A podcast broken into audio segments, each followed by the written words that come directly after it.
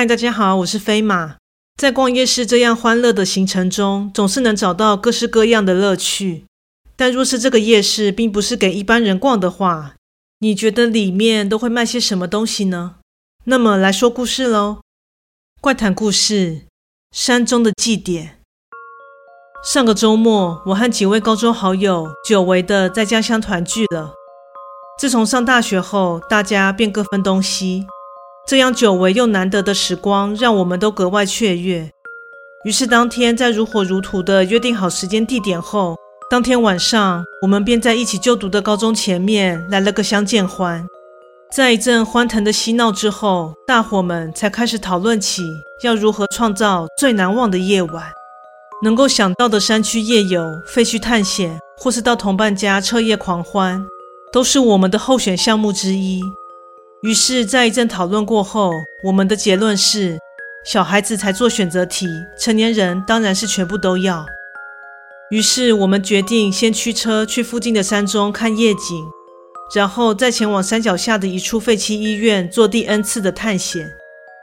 至于你说那间医院里是否真的有阿飘？说真的，每次除了被自己的影子吓得鬼吼鬼叫之外，好像就没有其他特殊的体验了。当然，最后就是在便利商店买足一堆的酒后，再到有人家中一起喝个大醉。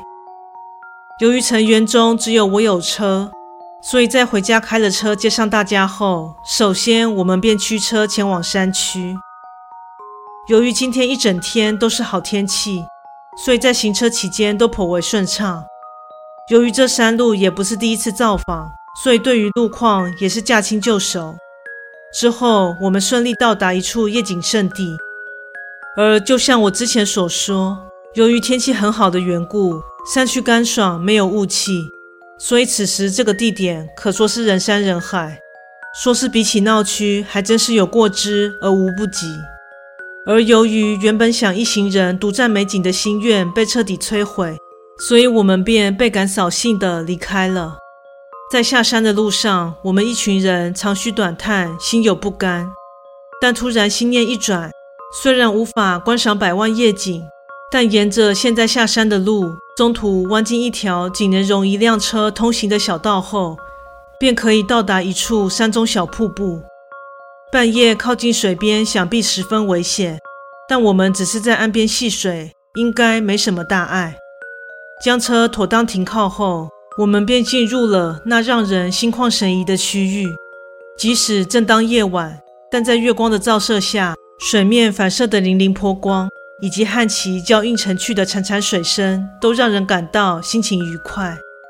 正当我们沉浸在欢乐又清凉的气氛之时，这一刻，我们都听见了一种夹杂着大自然的轻声低语，以及另一种像是庆典般欢腾的乐舞声。喂，你们有听见吗？看来在场的大伙们全都听见了。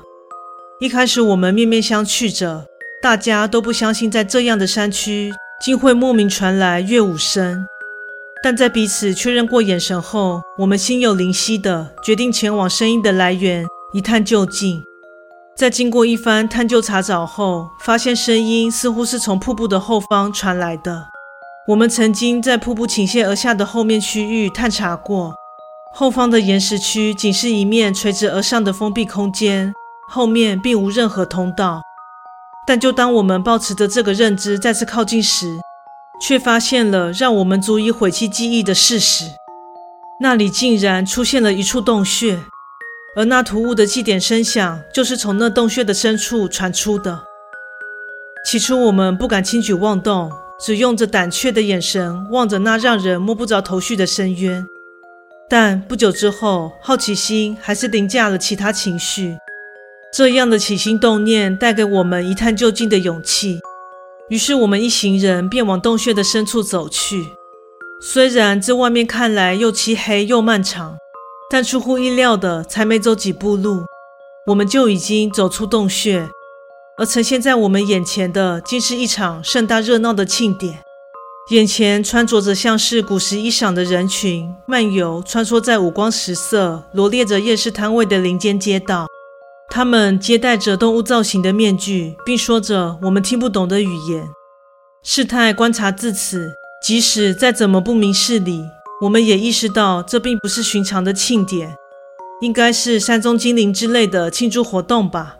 虽然有些胆怯害怕，但游走在中间的我们丝毫没有感受到任何的敌意和异状，反而意外地感到惊喜和雀跃，甚至还觉得有些熟悉感。接着，大伙们带着既期待又有些尴尬的心情，在各个摊位上细细品味。但不久之后，便有了惊喜的发现：摊位上所摆放的大小物品，其中不乏童年时期最珍爱的玩具，以及众多充满回忆的物品。就当我正被美好的回忆所淹没，感到热泪盈眶的同时，我发现了一组木雕玩偶，那正是我八岁那年祖父送我的生日礼物。那时，我们祖孙俩经常一起把玩着，用它们演出了一出又一出的精彩故事。直到十五岁那年，祖父逝世，为了不睹物思情，我将这组珍贵的纪念品跟对方一起火化了。眼前戴着狐狸面具的摊贩老板看着热泪盈眶、强忍着爆哭冲动的我，先是莞尔一笑，然后对我说道：“来吧，把这玩具拿去。”再去拯救你的小世界吧。听到对方声音的瞬间，回过神来时，我已经回到了瀑布的后方，定睛看向岩石墙面，那洞穴早已不复存在。环顾了一下四周，同伴们皆在，看着他们欲言又止的感动神情，想必他们一定经历了跟我一样的事。此时，我意识到手里正握着东西，拿起来一看，是一个布袋。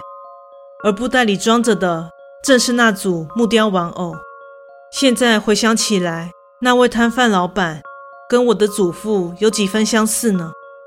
如果下次还有机缘遇上这千载难逢的祭典，我一定会毫不犹豫地闯入其中，期待那时还能见到戴着狐狸面具的祖父呢。我默默地对着那组玩具许愿着。